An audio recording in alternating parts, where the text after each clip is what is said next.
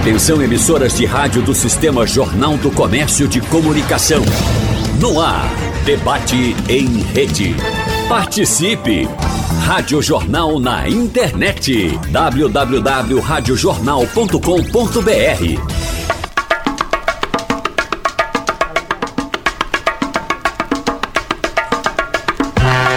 Número insuficiente de creches e pré-escolas nos municípios pernambucanos, além da falta de segurança e estrutura no ambiente escolar em algumas unidades de ensino.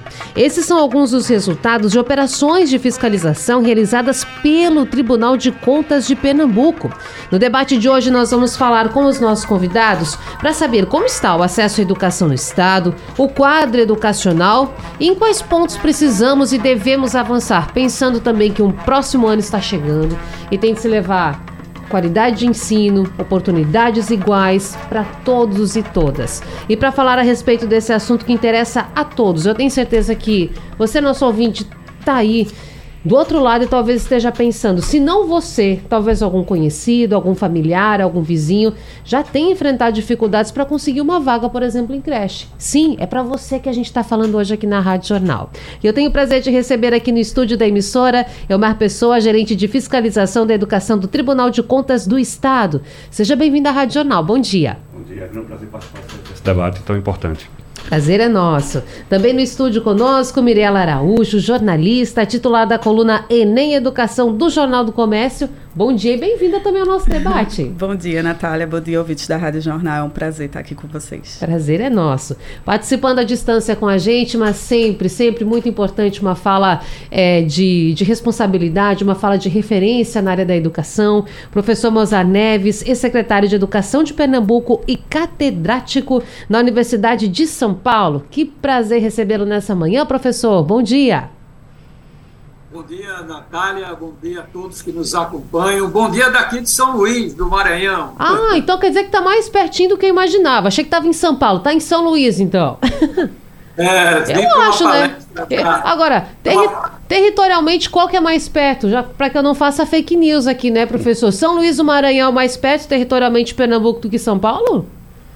E o tempo de voo é mais perto, mas para São Paulo tem mais voos, então termina compensando São Paulo. Perfeito, agora estamos bem localizados. Senhores, como eu já dizia aqui na abertura, é um assunto que interessa a todos, a toda a sociedade, por isso a importância de trazermos esse, essa discussão nesse horário tão nobre, né? Pela manhã aqui na Rádio Jornal, que tem muita gente nos ouvindo, papai, mamãe, muitas pessoas preocupadas, em especial com o novo ano que está chegando. E dito isso, eu preciso também falar que o ouvinte ele pode e deve participar dessa nossa nossa conversa, relatando as suas situações, as suas experiências. Eu vou passar aqui o WhatsApp da Jornal, que é o 99147 8520. Vou repetir: 99147 8520. Antes de começarmos, efetivamente lembrar também que convidamos as prefeituras do Recife e Jaboatão para participar dessa conversa, até porque creche é responsabilidade do município. Por conta de agendas, os responsáveis pelas pastas não puderam estar aqui com a gente hoje. Mas esse debate não termina aqui e a gente prossegue. Dito isso, senhores, eu quero conversar com o Elmar, porque o senhor com certeza tem muito para nos contar a respeito dessas fiscalizações que estão sendo realizadas pelo tribunal. Isso acontece com, com frequência? Como funciona isso, doutor?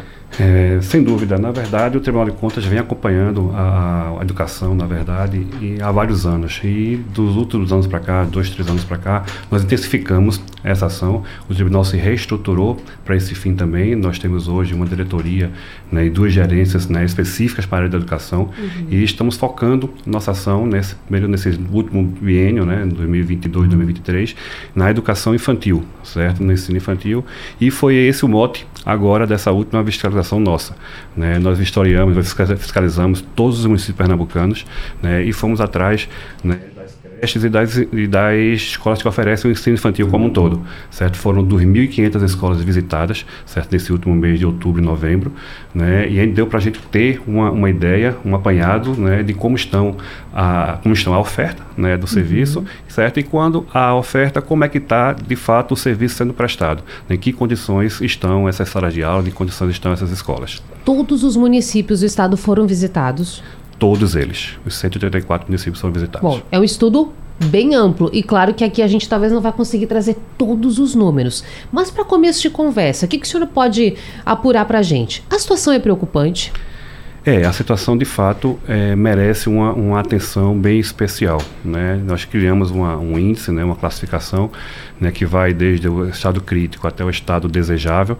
Né? E a gente verificou que não, não há nenhum município hoje, de uma forma geral, classificada no estágio bom ou desejável, certo? Estão eles de regular, certo, para grave uhum. ou crítico certo? Embora, certo, há de ressaltar que dentro desses municípios existe sim algumas unidades que estão, são desejáveis, unidades boas, certo? Agora, numa média, esses municípios, nenhum deles atingiu a classificação que a gente esperava, né, que seria uma classificação desejável. Bom, e a gente não está até talvez exigindo muito, né, doutor? Mas desejável, desejável, algo que seja minimamente adequado para receber. O ouvinte tem que entender, essa era a classificação que se esperava, talvez, em geral. Exatamente. A gente não foi, a gente não foi atrás de uma internet de última geração, uhum. a gente não foi atrás que tivesse uma piscina lá olímpica na, na, na escola ou nenhuma estrutura né, de, de mais, mais elaborada. E sim aspectos básicos, necessamento de energia, de água, né, se aqueles equipamentos necessários, as creches, por exemplo, um berçário, um lactário, uma cozinha adequada, né, um espaço para descanso, se essas estruturas de fato existiam, certo, nesses, nesses, nessas escolas. E o que a gente se deparou foi que pequena parte deles, de fato, oferece uma estrutura muito interessante, certo? Mas em grande parte né, dos municípios, as escolas estão numa situação que não ofertam esse tipo de serviço. É apenas, muitas vezes, uma escolinha com duas salas de aula, ensino multisseriado, onde há mistura lá dos alunos de várias idades. Não estou aqui, de fato, criticando uhum. o multisseriado, é uma coisa que é permitida pela, pela, pela Ministério da Educação, certo? Mas é uma coisa que precisa ser é, analisada com cuidado. Né? Então, a gente tem que verificar se por exemplo, né, para a oferta do multisseriado, é necessário que existam algumas condições, né, e não simplesmente misturar todas as crianças no, no mesmo ambiente. Né. Então, é, a gente identificou isso em boa parte dos municípios. Perfeito. Mirela, vi uma matéria sua no Jornal do Comércio e lá nesse texto falava o seguinte, que Pernambuco está na posição de pior estado do Nordeste na cobertura de creche e educação infantil do Brasil. Isso, a gente. É bastante. É, é uma informação assim que nos choca, porque uhum. queremos, é claro, jamais estar nessa classificação. E aqui a gente não está no derrotismo, não. Não quer falar que está tudo errado. Pelo contrário, né, senhores? Mirela, a gente precisa apontar o que precisa ser Exato. mudado para pensar de fato na extensão do ensino como o que diz a Constituição para todos, né, e para todas. E nesse a, a, coluna, né, acompanhou a divulgação Sim. desse relatório e doutora Elmar, se, se eu estiver falando algum dado é, errado, mas se eu não me engano, 60% né, de, de, de, déficit da cobertura de, de creches que há aqui no estado. E quando a gente fala também, não é só da oferta de vagas. Uhum. O que chamou muito atenção né, na divulgação desse relatório do TCE foi é, as condições né, dessas estruturas para as crianças. Então, a gente não está falando só do município ofertar a vaga, mas desses espaços terem uma estrutura adequada para receber essas crianças. E outro ponto também foi com relação ao ranking que foi feito, né, dos municípios que estão ali com os piores índices em relação à oferta dessas vagas e os melhores. O que, é que a gente pôde também observar desses dados trazidos pelo TCE?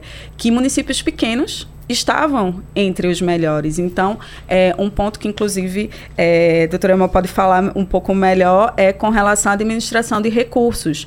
Muito se tem colocado, né, as prefeituras falam com relação ao custo dessas creches, dessa, dessas escolas né, que ofertam o ensino da pré-escola, mas existe também o direcionamento. Então, é, não é só a questão de, de receber pouco para se investir, mas como aplicar o que tem sido né, recebido. E aí eu acredito que é, é, uma pessoa pode falar melhor desse ponto de vista, de que a gente precisa também fiscalizar melhor esses recursos, saber onde eles estão sendo aplicados, porque preocupa muito a estrutura de, dessas unidades que estão recebendo essas crianças. Perfeito. Deixa eu, antes disso, chamar professor Mozart para a conversa, porque, claro, o senhor tem muito conhecimento de Pernambuco, mas tem um conhecimento bem amplo também de educação no Brasil.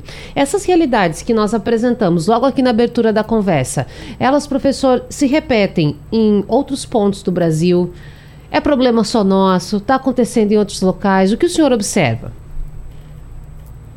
Olha, em primeiro lugar, eu queria chamar a atenção de que esse cenário que se coloca em função desse importante estudo realizado pelo Tribunal de Contas de Pernambuco, ele ganha uma dimensão que pode ser comparável a outros estados, sim. E quando a gente analisa, para que o nosso ouvinte possa entender, educação infantil tem duas etapas: creche de 0 a 3 anos, e aí é um desafio nacional déficit de vagas, em, de unicidade de vagas em vários estados do Brasil. Entretanto, tem soluções para a questão de vaga em creche. Ah, recentemente, a gente fez um evento aí da, aqui em Recife sobre a educação infantil.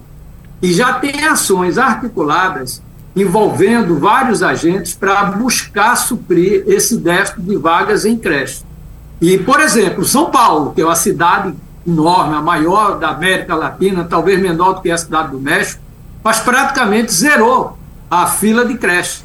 Graças a esse trabalho realizado pelo Articule com o Tribunal de Contas, foi uma coesão de esforço e a Secretaria Municipal de Educação.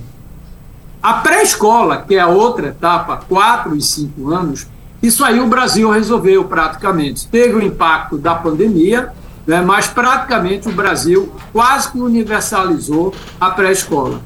O grande desafio está na creche. Agora, eu chamaria também a atenção, Natália, tomando como referência os estudos da neurociência, para vocês terem uma ideia, quando eu fui secretário em Pernambuco, estou falando de 20 anos atrás, creche não ficava na Secretaria de Educação Social, porque o conceito que se tinha de 0 a 3 anos era muito mais o cuidar e não também o educar. Graças à neurociência, a gente sabe que nessa fase é quando as sinapses são formadas. É ali que a criança começa a ter um desenvolvimento muito importante para o seu futuro. Né? James Hackham, que foi prêmio Nobel de Economia, ele diz o seguinte: quer fazer um belo de investimento, coloque um dólar na educação infantil, você vai ter um retorno de 7 dólares na fase adulta. É o melhor investimento que você pode fazer, demonstrando a importância de se investir na educação infantil. E aí, esse trabalho, olhando a infraestrutura, é importante, né, olhando as condições de funcionamento, isso é importante, mas a gente precisa também olhar a qualidade do professor, porque um grande desafio que eu estou percebendo no Brasil é a questão também da inclusão, que é fundamental. A gente está colocando crianças com autismo, com, a, com TDAH, com dislexas, mas como fazer a gestão da sala de aula desses pequeninos, né, de 0 a 3 anos, de 4 e 5 anos, nessa diversidade? Então, esse é um outro trabalho também que é muito relevante para que a gente tenha uma inclusão que é fundamental, com qualidade, que aí passa pela formação do professor. O professor no Brasil de educação infantil ainda tem boa parte que só tem o normal médio, não tem nem curso superior. E se a gente olhar o que diz a neurociência, a formação do professor, as habilidades e competências para tratar dessa sala de aula de 0 a 5 anos, que compreende a educação infantil, é fundamental para o desenvolvimento pleno da criança. Então, eu acho que a gente tem que trazer também para esse debate essa questão da formação do professor para a educação infantil. Perfeita colocação, professor. Eu vou aproveitar para falar de um outro estudo que teve resultado divulgado recentemente pelo próprio Tribunal de Contas do Estado, apontando que não existem profissionais de saúde aptos a diagnosticarem o transtorno do espectro autista na rede pública de 37% dos municípios pernambucanos. É um outro assunto? É, mas aí a gente está falando de maneira macro. O professor falou a respeito da formação desses professores para estarem naquele ambiente na sala de aula. Mas tudo é um contexto e levantamentos como esse ajudam demais para que possamos entender. Primeiro, como está sendo essa formação? Quais são as prioridades? Mirella citou muito bem também. O investimento. De que maneira está chegando esse investimento? O Estado está fazendo a fiscalização que deve ser feita? Porque, inclusive, falando em fiscalização, esse é um dos papéis do tribunal, de fazer essa fiscalização também, não é? Como vocês têm encarado isso lá? É, sem dúvida, né? O tribunal atua de várias formas, né? Uhum. Uma delas é na política pública, né? na efetividade, na eficiência daquela política que foi implementada para resolver um problema, né? A gente tem um investimento e esse investimento precisa gerar algum retorno, certo? A gente precisa medir para ver se esse retorno de fato gerou, se precisa fazer algum ajuste, se precisa fazer, ou mesmo abortar aquela, aquela ação, né? Então, isso é uma, é uma linha do tribunal. A outra linha é a conformidade, verificar de fato a, a qualidade do gasto, certo? Se o que está sendo adquirido de fato, certo? É necessário para aquela para a escola, para a educação, certo? E, além de ser necessário, verificar se está chegando de fato na ponta. Né? Então, isso também é uma preocupação do, do Tribunal de Contas. Nós fazemos também auditorias pontuais para verificar a conformidade da despesa, certo? E estamos, né, agora mais recentemente, né, é, focando na, na política. Então, a gente verifica se o dinheiro que foi aplicado foi aplicado corretamente e se aquele dinheiro aplicado ali está gerando é, benefício para quem de fato precisa. E os governos, eles têm uma obrigação legal de, pra, de fazer repasse. Tem um, um, um percentual que não é, Mirella, é os, os, municípios, os estados, eles precisam comprovar, precisam fazer. É 25% para a educação. 25%, 25% é 25%. Agora, o que eu fico pensando também, a gente sabe que o recurso é escasso. Tem saúde, tem educação, tem segurança, tem, tem muitas áreas para serem contempladas. Agora, você pode, de alguma forma, tentar atrair outros investimentos. Aí os governos têm que usar muito da sua criatividade hoje em dia. Então, e pode investir mais que os 25%, se conseguir também, né? Um, esse evento que o professor Mozart falou, né, uhum. né, que, que a gente da coluna também acompanhou aqui no Recife, que é, pra, é o grupo de trabalho, né, chamado de Conselhão, de, reunindo representantes diversos, né, da, é, do governo, de entidades, enfim, que debateu muito isso, sobre esse regime de colaboração, porque o município está ali na ponta, mas a gente não pode achar que a, a questão da, da educação cabe só, é, a educação infantil é só o município, a educação do ensino médio é só o Estado, e aí o ensino superior só o federal. Acho que um ponto muito debatido é sobre como a União, o governo e, no caso, o Estado e o município, eles podem trabalhar em conjunto, né, da administração desse, desses recursos e também na, nesse acompanhamento do que é ofertado, porque hoje a gente tem, por exemplo, o PISA 2022, né, que é feito com alunos de com jovens de 15 anos, que mostrou um cenário que já era preocupante antes, né, com relação ao desempenho em matemática, a leitura e as ciências, mas a gente precisa entender que o investimento é para ser feito desde o começo. Então a gente já vê esse reflexo, né? O que o professor Mozart traz aqui em relação a estudos é, é, é esse ponto. A gente precisa começar a investir desde a primeira infância, porque a gente vai ter esse resultado mais na frente, né? Desses alunos terem condições de acessar uma alfabetização na, na idade certa, deles chegarem ao ensino médio realmente sabendo fazer operações básicas de matemática e eles terem acesso ao ensino superior e chegarem a esse ensino superior com uma bagagem, né, com condições de, de desenvolver bem é, esse, o curso que eles escolherem. Então, é uma discussão que ela precisa estar integrada. E esse é um ponto que tem sido muito debatido sobre isso, né? Você colocar na agenda a prioridade da primeira infância, porque você vai ter bons resultados né, lá na frente.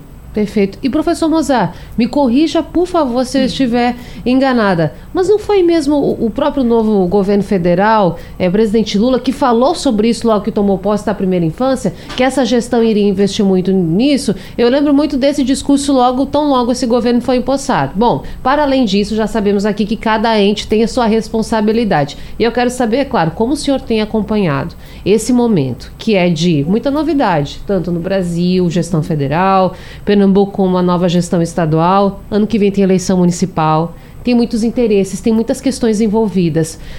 De fato, nossos governantes estão seguindo esse pensamento em conjunto ou temos que avançar muito? Olha, Natália, eu vou dar um passo atrás, porque tanto o doutor Elmar como também a Mirella tocaram no ponto em relação a investimento. Sim. E tem a ver também com a sua pergunta. A, a cátedra Sérgio Henrique Ferreira fez um estudo mostrando que 50% do problema da aprendizagem, do desenvolvimento, tem a ver realmente com o investimento que, apesar de ter sido ampliado em quase três vezes, de 2000 para 2020, ou seja, em 20 anos, o Brasil triplicou o valor do aluno ano mas os resultados não acompanharam esse investimento. Precisa se investir mais, sem dúvida, principalmente na educação infantil. Né? Agora, há um outro 50% que é a ineficiência do gasto. O doutor Elmar falou no binômio é, eficácia e eficiência. Ou seja, tem que alcançar metas, resultados, a que custo? Então, nós ainda desperdiçamos ainda parte desses recursos, que já são escassos, porque não trabalha, às vezes, com base em evidências, em coisas que realmente funcionam. Né? E no caso, quando a gente trata, aí é o outro problema, da primeira infância, a primeira infância você tem que ter um trabalho intersetorial, envolvendo não só a educação em si, mas a saúde, a assistência social, é uma questão multissetorial. E aí, Natália, os governos têm uma enorme dificuldade de se trabalhar com a, essa intersetorialidade. Né? E, por fim, a sua pergunta, na minha visão, eu acho que ainda tem tido, tem, é muita conversa, na minha opinião, para esse primeiro ano na área da educação e pouco resultado. Eu achei, acho que o governo, na minha visão, precisa acelerar, precisa botar o pé no acelerador, porque a gente viveu quatro anos aí bastante complexos, né? não só pela maneira como o governo anterior pensava a questão da educação, não quero entrar nesse mérito aqui, claro. mas tivemos uma pandemia no meio, né? foram dois anos, 2020 2021, onde o, o, a etapa mais que mais foi afetada pela pandemia foi exatamente as crianças menores. Então a gente precisa realmente acordar para não só investir mais, mas agir. Eu acho que a gente está com grandes dificuldades de colocar no chão de escola, sabe, os projetos. No papel, no dinheiro, aparentemente está tudo bonito, uhum. mas não está lá no chão de escola. E eu fico também pensando aqui outra questão, professor, a partir da sua provocação. Pronto, estamos investindo mais, os dados estão provando isso, mas não está tendo resultado. Aí a gente, claro, vai pensar o quê? Essa relação nova da internet com a internet, esta nova geração como se relaciona, a pandemia, tantos fatores sociais, econômicos, as dificuldades que as famílias têm de maneira financeira. A que o senhor atribui isso? O que pode explicar, professor Mozart, o fato de, sim, o investimento, ok, ele está sendo realizado, ele, ele aumentou. Mas por que, que não está aumentando quando, por exemplo, sai o resultado do PISA? A gente vê que minimamente se consegue fazer uma equação, minimamente se sabe ler, escrever, compreender. O que está acontecendo para que a gente não obtenha esses resultados no Brasil? Olha, ótima colocação, Natália. É, eu dei uma palestra agora aqui em São Luís, dizendo o seguinte: imagine um piloto de avião que dirigia um avião há 100 anos atrás o painel que ele tinha. Pega o painel agora de um Boeing. Você acha que esse piloto de 100 anos atrás conseguiria dirigir esse Boeing? Jamais. Agora, pegue uma sala de aula de 100 anos atrás e olhe a sala de aula de hoje. Praticamente mudou a cor da lousa, a, as cadeiras que são mais bonitinhas, mais coloridas, mas a arquitetura da sala de aula é a mesma. Todos os estudos mostram que a gente precisa desenvolver nas crianças, na educação infantil, já na educação infantil, a criatividade, o pensamento crítico, a colaboração, empatia. Essas são chamadas as habilidades e competências socioemocionais. E quando você articula de maneira intencional com as atividades que levam ao desenvolvimento cognitivo, né, é ali que você promove o desenvolvimento pleno. E isso tem um impacto enorme na aprendizagem escolar, não só na aprendizagem, mas na vida futura dessa criança. Vou dar o um exemplo que o James Heckman também fez uma outra pesquisa. Ele mostrou que a criança, quando desenvolve essas habilidades ainda na educação infantil, olha esses números, ela tem 44% maiores chances de concluir o ensino médio 35% de ter problemas prisionais. A gente fala tanto de questões de segurança.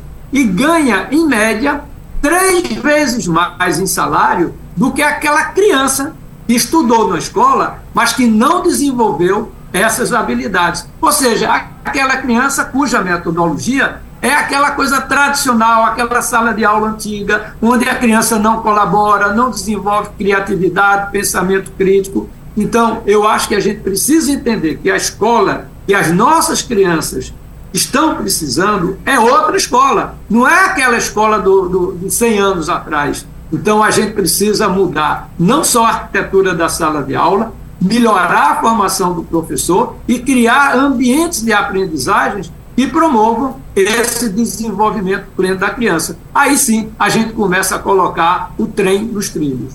Perfeito. Você percebe que é um, é um quadro, né? É uma caminhada que se faz de maneira conjunta. E eu vou pegar esse gancho da estrutura, porque o professor Mozart falou a respeito. De fato, a gente se imaginou aqui numa sala de aula, né? No tempo em que nós Exato. estávamos lá. Tenho certeza que o ouvinte se imaginou também. E quem tem filho, quem tem neto, ficou pensando na realidade que aquelas crianças têm em casa, que, desculpe, nas escolas, e que variam muito também de acordo com o modelo onde você está inserido, se é numa escola da rede pública, se é numa escola da rede particular. E eu quero puxar esse gancho também para o estudo do TCE, porque, gente, o estudo que nós falamos logo na abertura do programa, ele avaliou a estrutura das escolas e creches com educação infantil e preste atenção, a nota geral do estado foi 59, indo de 0 a 100. A nota foi 59. Eu estou falando de questão estrutural. E aí, Omar Pessoa, gerente de fiscalização da educação do tribunal. Bom, eu vou ter que repetir mais um, um termo aqui. É preocupante. É, é, de fato, é muito preocupante, né? E como está sendo comentado aqui né, por todos, na verdade a, o problema está longe de ser somente investimento, né? Uhum. De ter somente a quantidade de recursos que é aplicada, certo? Mas a qualidade do gasto tem que ser, tem que ser avaliada. Né? É, o, não adianta somente eu contratar uma capacitação para o professor, eu tenho que contratar uma boa capacitação para o professor. Não adianta somente reformar uma sala de aula, eu tenho que dotar aquela sala de aula de instrumentos, de equipamentos necessários ao desenvolvimento da criança. Né? Então, é, a qualidade do gasto é, um, é talvez seja uma dos aspectos bem, bem importante aí, que a gente precisa avaliar e precisa ter a certeza de que a coisa está tá, tá acontecendo. É, de fato, Pernambuco, né, como a gente falou, nenhum dos municípios dele atingiu certo, aquele índice mínimo que a gente consideraria pelo menos um bom ou, ou adequado, certo? Mas é, a gente vê algumas experiências bem, bem interessantes, né? Alguns municípios mantêm escolas de referência, mantêm escolas é, é, que de fato você, poxa, aqui está sendo, está havendo, tá havendo investimento, está havendo preocupação com, com a criança, mas é, aquilo não é a média do município. Né? O que a gente diz, olha, então por que algumas crianças teriam direito a estudar naquela escola, enquanto as crianças do campo, da zona rural, né, têm que ainda, certo, moradores do mesmo município, né, sob a, a, gerência do mesmo prefeito, né, do mesmo gestor, certo, algumas crianças têm um, acesso né, à rede pública de qualidade, certo, enquanto outras ficam relegadas lá a escolinhas, né, com duas salas de aula, às vezes com uma só sala de aula, sem um banheiro, sem uma cozinha adequada, né, então é, há muito o que melhorar aqui em Pernambuco. Né? A gente vê ações que estão caminhando para esse sentido, certo? Mas eu acredito, como o professor falou, a gente tem que ter, é, mirar de fato onde, a, o, onde há o problema, certo? E levantamentos como esses que uhum. o tribunal tem, tem feito, né? Ah, um levantamento resolve? Não, um levantamento não resolve nada, certo? O levantamento traz informação para que em cima dessas informações a gente consiga construir políticas públicas, precisa mudar é, essas políticas para que a coisa aconteça de forma mais, mais é, clara e mais desejável e de fato com, com objetivo no fim. Né? A gente tem que sempre que olhar onde a gente quer chegar, certo? E daí tratar, extra, é, é, traçar estratégias para chegar naquele objetivo. E não certo? ter aqui um monte de estratégias sem saber onde é que, ela, onde é que a gente quer chegar. Né? Talvez a gente tenha que inverter um pouquinho a nossa ideia de planejamento, né? tendo de fato certo? o fim, certo? o objetivo, e é para ele a gente construir estratégias. E Pernambuco que é vanguarda, né, quando a gente fala de ensino integral, Isso. já teve resultados incríveis, né, com essa população ensino médio, não é, Mirella? E aí, Natália, a gente eu queria só fazer uma pensando, aproveitar claro, para fazer uma pergunta. É, com relação às prefeituras vão receber, já estão, né, recebendo relatório. esse relatório. Perfeito. A partir do momento que elas têm consciência, né, de como está a situação, como é que fica o acompanhamento do trabalho? Elas podem ser responsabilizadas? O que que o de que forma o TCE ele pode atuar para que no próximo, né, na próxima fiscalização a gente tenha um, um cenário melhor do que foi apresentado agora? Pronto. Nesse momento, como a gente está falando, é um momento de conhecimento. Né? A gente está fazendo um levantamento, trazendo à tona a situação, né, é, é, escancarando a, a, a, situação.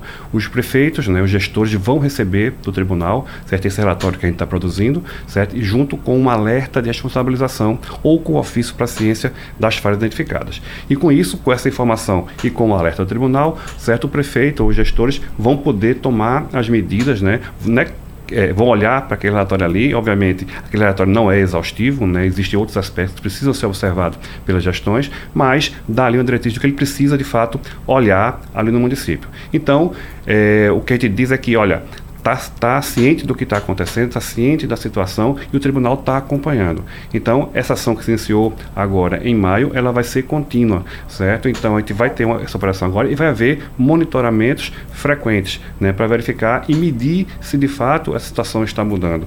Né? Então, a gente vai, a partir de agora, a gente criou esse marco, agora sim, a gente tem informações confiáveis, porque a informação que a gente tinha era informação de censo, que às vezes não, não, não batiam com, com a realidade que a gente controlava. A gente demorou né? tanto tempo também para ter um censo novamente, não é? É, é exatamente. Tem o censo é, escolar e tem o censo Perfeito, demográfico, né? É. Eu estou falando aqui do censo escolar, né? Que é feito, que é feito anualmente, né? Então, é, as informações que, tão, que constam ali, às uhum. vezes não são, não, não condizem com o que a gente encontra lá em campo, ou por mudanças de fato pela, dinâmica da, da, da educação, ou por alguma informação às vezes equivocada ali do município, né? Então, agora sim, a gente tem uma base onde a gente pode confiar, tem um marco que a gente pode a partir de então de agora medir como é que está a evolução ou a involução né, da, do, dos, desses aspectos junto às escolas. Então, o tribunal vai continuar nessa medida, vai continuar fiscalizando, né, os gestores vão sim ser responsabilizados caso né, a situação não, não venha a, a, se modificar. Nesse momento é um momento de conhecimento, de alerta, né, de ciência, certo? Para a, a, partir do segundo momento, que vai ser breve, né? Possivelmente no próximo ano haverá monitoramento disso aí, certo? Ele consiga de fato trazer é, as melhores aqui para o Estado. Falando de ensino, ensino de qualidade, no serviço público, no serviço privado, é o que desejamos para todos, não só para o nosso filho, mas tem que ser desejado para o filho de todo mundo e temos que batalhar sim por isso. Por isso que estamos aqui trazendo esses dados. Eu estou falando em dados, gente, aqui com mais alguns resultados desse levantamento que o Tribunal de Contas fez, esse levantamento que está norteando aqui a nossa conversa. E permitam aqui, permitam-me aqui falar, senhores e Mirella, a respeito de alguns dados do ranking de cobertura, por exemplo, de vagas em creches e pré-escola. Vamos falar então agora de vagas, de oportunidade para as crianças estarem inseridas. E aí foi feita uma lista que leva de 1 a 10, por exemplo, municípios com as piores coberturas de creche. São 10 listados aqui nesse ranking. E chama atenção, senhores, que desses 10 municípios, a pior cobertura é São José do Belmonte, só 2,68% de cobertura em São José do Belmonte. Mas também chama atenção aqui que 3 de 10, 3 de 10 cidades ficam no Grande Recife. 3 de 10. Enquanto isso, municípios com as melhores coberturas, agora a gente está falando daqueles que tiveram os melhores resultados. O número 1, um, aquele que conseguiu ter maior cobertura, Itacuruba, 70,2%. Isso, 70,2%. E quando a gente fala de melhores coberturas de creche no estado, não aparece nenhum, não aparece qualquer cidade do Grande Recife. Dito isso, professor Mozart, quero voltar com o senhor porque eu quero entender de que maneira também o impacto de estarmos falando de cidades de, com maior população, óbvio, região metropolitana, Recife. É claro que isso dificulta que você tenha espaço, porque você construir uma escola, construir uma creche, é um investimento muito elevado. Mas é só isso que está impactando? Até porque nascem mais crianças, obviamente, nesses municípios em que mais pessoas moram. É só isso que está impactando, professor, para que a gente não tenha essa cobertura ou precisa se fazer mais? Olha, Natália, eu acho que tem que separar em pelo menos dois aspectos distintos. Né?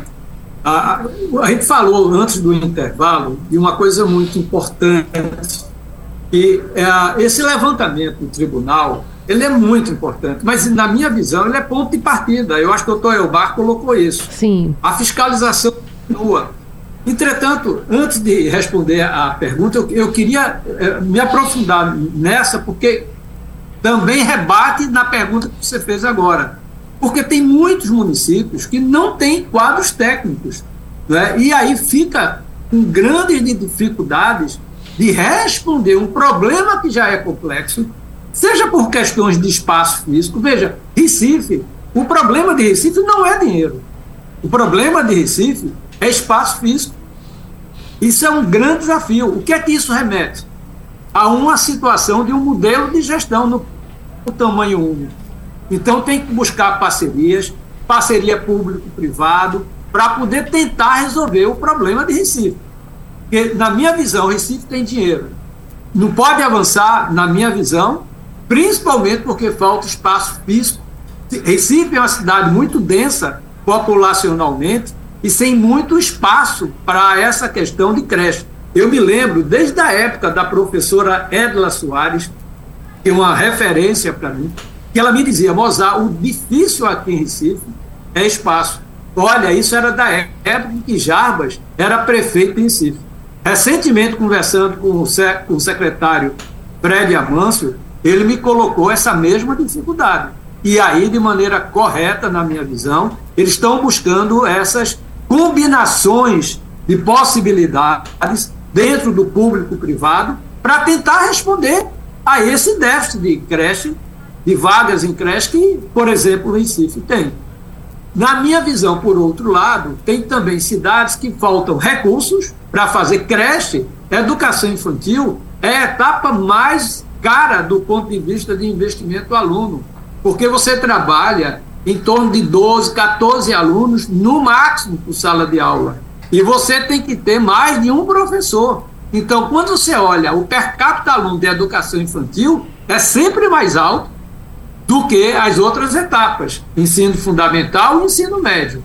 Então, há a questão também de recursos. Então, eu também diria que nesse, nesse trabalho do tribunal, era preciso também verificar se há municípios em que, de fato, há um problema de escassez de recursos, e aí vai precisar do regime de colaboração com o Estado e com a União, porque senão, daqui a 10 anos vai se repetir o problema. Se ele não tem um ICMS compatível à demanda de creche, ele não vai conseguir responder. Junte-se a isso a questão também de quadros técnicos. Né? Então, eu, no meu entendimento, eu acho que a gente precisa fortalecer o regime de colaboração entre o Estado e a União com os municípios. Dar um apoio maior àqueles municípios mais vulneráveis do ponto de vista social e econômico.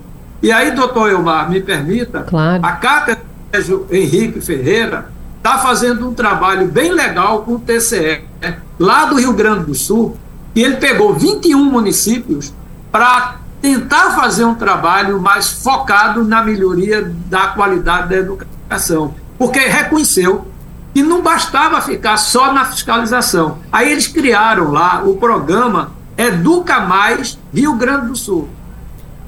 E a, a cátedra da USP, que dirijo, a gente está ajudando nesse processo, de maneira gratuita, nesse processo com o Tribunal de Contas daquele Estado. Então, eu acho que também esse belíssimo trabalho que Pernambuco está fazendo, de fiscalização, é papel, sim, do tribunal fazer isso, mas eu diria também que seria importante, naqueles municípios que têm maiores dificuldades que são aqueles que não têm uma estrutura de pessoal, de dinheiro, buscar uma coesão de esforços, até mesmo induzida pelo Tribunal de Contas do Estado, junto ao, ao governo do Estado, né, que ele, o, governo do Estado precisa articular essas ações e trazendo setores da sociedade, como universidades, para apoiar, institutos, fundações, que possam contribuir. Porque senão esse, essa fotografia de hoje, daqui a 10 anos vai estar repetida aí novamente.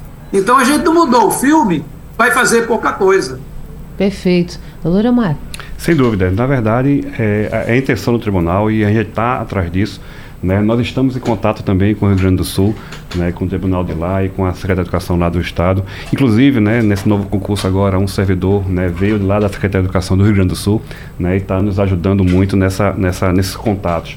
Né? Estamos conversando também com a, com a academia né, no, no, Brasil todo, para, de fato, a gente é, entender como funciona e como precisa funcionar. Não adianta que é tanto que é, não houve agora, né? Ah, vocês estão responsabilizando os prefeitos agora. Não, certo? Gente precisa entender como é que está, certo? Às vezes, uma, uma oferta né, de, de, sei lá, de 40% de vagas em um município, certo? É pior do que uma oferta de 60% em outro, né? Porque a demanda desse outro pode ser maior, a quantidade de investimento desse outro pode ser, pode ser maior, certo? Então, a gente precisa entender, de fato, a realidade de cada município, né, para poder, a partir do conhecimento disso aí, a gente tomar é, alguma atitude, certo? Ou cobrar alguma atitude do, do, do, gestor.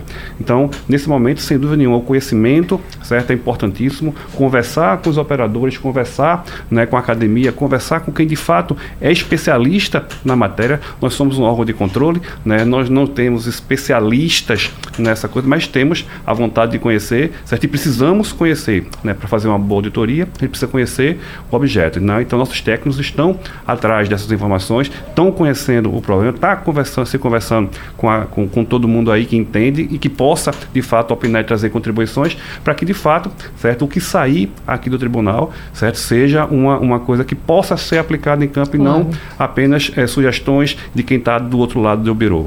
Perfeito. Mirela?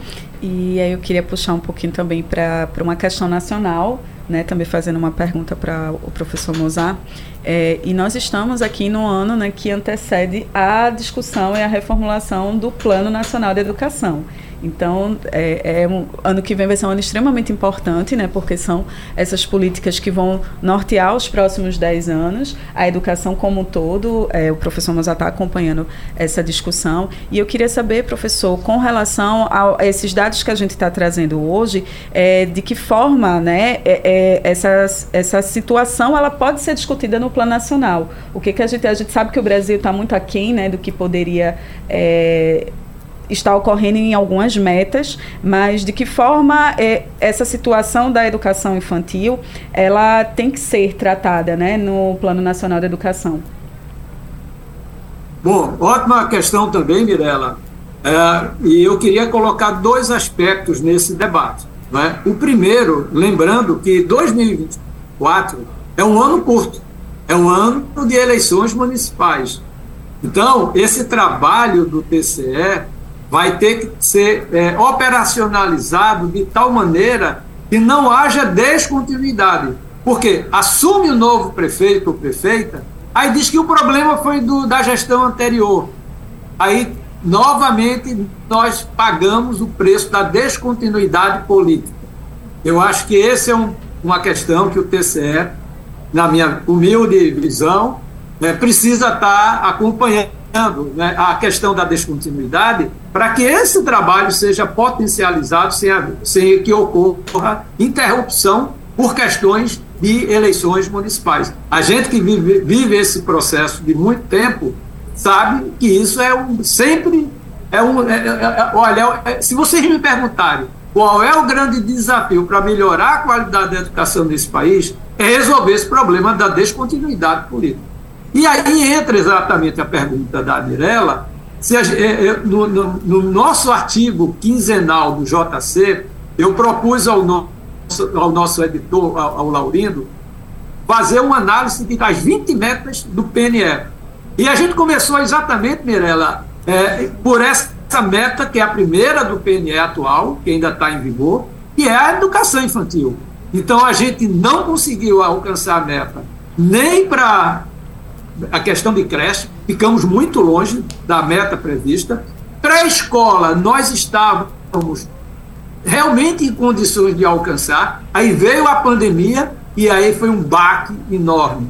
E não vamos possivelmente conseguir alcançar as metas da educação infantil. No novo PNE, além de alcançar, de buscar metas que possam ser mensuráveis, há um grave problema no plano nacional mas também nos planos estaduais e municipais de educação. A falta de responsabilização. as metas não são cumpridas e ninguém faz nada. Olha, o Tribunal de Contas da União me procurou por diversas vezes para ver como poderia pressionar o próprio Ministério da Educação no atingimento das metas. Veja, isso termina desmoralizando o próprio Plano Nacional. Nesse atual, a gente deveria ter universalizado o acesso de 4 a 17 anos de idade. Isso não aconteceu em 2016, como estava previsto. Quem se responsabilizou? A meta não foi cumprida, a gente tem 1 milhão e 700 mil jovens fora da escola. E nós deveríamos ter colocado esses jovens na escola em 2016. Então, eu acho que a gente vai precisar fazer no novo plano um esforço, primeiro, de ter responsabilidade, porque como é um país federativo, a gente termina ficando um pouco, ah, é o governo federal, ah, não, é o governo estadual. E aí, nenhum nem outro responde, as metas não são alcançadas e fica por isso mesmo. Então, eu acho que o novo plano, Mirella, vai ter que ter uma componente de responsabilização para que, de fato, a gente possa saber quem é quem no cumprimento ou no não cumprimento da meta. Importante demais. E já sabemos que essa análise, então, de maneira quinzenal lá no JC. Para que a gente possa ficar sabendo por tudo, né, Mirella? E aí, Natália, é super pois importante. Pois é, a gente está terminando, a, a, a, nos dois próximos a gente termina, e eu combinei com o nosso querido JC, Mirella é importantíssima nesse processo, pelo trabalho dela, a gente vai fazer um grande debate de avaliação final global, mas também uma proposição, porque a nossa ideia é que o nosso sistema Jornal do Comércio proponha ao próprio, ao próprio governo federal uma contribuição para o novo Plano Nacional de Educação. Essa é a ideia. Então, primeiro a gente trouxe a, a, a baila, né, como é que está o cumprimento das metas. A gente está vendo que a maioria não será, não será cumprida né, das metas, mas a gente tem que trazer o que deve ser impactado e deve estar presente no novo plano para que de fato ele funcione. Né? E é importante, né, para para os ouvintes é esse ponto que o professor colocou e que diversos especialistas batem muito nessa tecla: a descontinuidade de ações que muitas vezes dão certo, mas quando entra né, uma nova gestão, termina querendo modificar para dar a sua cara, e do quanto a gente precisa de políticas permanentes para a educação. Então, ano que vem é um ano eleitoral, é um ano difícil, né, e que as pessoas precisam estar atentas né, ao que está sendo proposto para a educação, ao que deve continuar independente de, de gestão, porque estamos falando de, de crianças, de jovens. Então, para que aquele jovem ele possa chegar até o ensino superior, ele precisa percorrer um caminho. Então, de que forma o Estado, o município, ele está cuidando desse caminho para que aquele jovem possa ter êxito, né? Possa ter uma. Quando a gente fala de qualificação profissional, a gente precisa olhar lá para trás. Então, a gente uhum. precisa olhar desde a da primeira infância, com políticas públicas sérias e políticas públicas continuadas, porque eu acho que também é um dos grandes entraves que a gente enfrenta hoje, é a descontinuidade dessas ações. O tempo é curto, até porque a educação merece muito mais da nossa atenção, mas, gente, obviamente voltaremos a falar em outros momentos a respeito desse assunto que é tão importante. Nessa volta, eu já vou daqui a pouquinho começar a agradecer as participações, mas eu quero rapidamente atender a nossa ouvinte Ângela Cristina de Maranguapium Paulista. Ela disse que procurou saber sobre a alfabetização de adultos em Igaraçu para uma pessoa que mora perto do loteamento Agamenon Magalhães. Ela foi informada que só tem aula à noite, do outro lado da BR-101, portanto, muito distante, segundo ela. E até coloca aqui na mensagem: fica por isso mesmo? Como são poucas opções, o que, que eu faço agora? Vou então questionar uma pessoa do TCE. Que orientação que a gente pode dar para essa ouvinte que talvez seja a dúvida de outras pessoas? É, o ensino de jovens e adultos é um ensino que deve ser oferecido né, pelo município né, e que deve ser cobrado pela, pela população como se cobra qualquer um outro serviço, como se cobra o serviço da saúde, como se cobra o serviço aí da, da, da educação. Né, então, é, é, sugiro de, de, de, início que se procure né, a gestão municipal, né, se faça o pleito, né, porque às vezes a, a, a demanda precisa ser registrada. Né, Estava comentando nos bastidores que é, a gente não sabe se a escola não existe porque não tem demanda, certo? Ou não tem demanda porque existe a escola, certo? Isso precisa estar esclarecido. Então, eu sugiro que o primeiro passo, certo, é procurar a gestão municipal, certo? É, registrar a necessidade dessa, dessa vaga ou desse, dessa, dessa escola no mais perto, na comunidade em que ela reside. Havendo isso, certo? E aí a prefeitura vai precisar, né, respondê-la, certo? Ou tomar alguma atitude. Perfeito. Já que a palavra está com o senhor, quero agradecer por esse debate e, claro, até a próxima. Certo? É muito importante. Eu agradeço também a oportunidade de estar aqui. Um debate como esse enriquece muito né? e traz a, a, o tema educação à baila aí. Certo? E, afinal de contas, está à disposição da sociedade. Nós temos um canal né, para denúncias. Né? Você pode ligar para a nossa ouvidoria, procurar é, a ouvidoria no nosso site, né, no www.tcepe.com www.gov.br, certo? E ali faz registrar a denúncia, né? Se essa ouvinte também quiser claro. registrar essa denúncia, coloca lá, certo? Porque a gente vai colocar, vai mapeando essas denúncias para poder subsidiar né, o planejamento também nas nossas fiscalizações. Maravilha, ótima dica, sugestão para nossa audiência. Professor Mozart Neves é secretário de Educação de Pernambuco, catedrático da Universidade de São Paulo. Prazer recebê-lo aqui no nosso debate e que no próximo possamos nos ver aqui no estúdio, viu? O convite está feito. Um abraço. Ah, será um prazer enorme, Natália, estar com você pessoalmente, presencialmente. É muito melhor, sem dúvida. E agradeço por essa oportunidade de estar ao lado aí da Mirella, pelo belo trabalho que ela vem fazendo, doutor Elmar e todos no Tribunal de Contas. Isso é fundamental nessa coesão dos esforços. E parabéns né, à nossa Rádio Jornal por essa iniciativa. Ah, um abraço. Nos encontramos em breve. Mirela Araújo, jornalista titular da coluna Enem Educação do Jornal do Comércio. Bom, só resta também agradecê-la por esse debate tão importante e riquíssimo e lembrar que lá no JC, na coluna o ouvinte encontra muito sobre educação. Exato. Queria também aproveitar para deixar o meu e-mail, né? Claro. Para sugestões. Quem quiser também tirar alguma dúvida que eu possa ajudar, é o msaraújo.jc.com.br. Convidar todos os ouvintes também para acessar a coluna na Educação do Jornal do Comércio. A gente está sempre acompanhando as principais discussões sobre a educação. Perfeito. Muito obrigada pelo a convite. A gente que agradece. Esse debate fica salvo no site da Radional. Você pode acompanhar quando quiser de novo na aba de podcasts. Na madrugada tem reprise. Amanhã a gente se encontra encontro. Até lá. Sugestão ou comentário sobre o programa que você acaba de ouvir, envie para o nosso WhatsApp 99147 8520.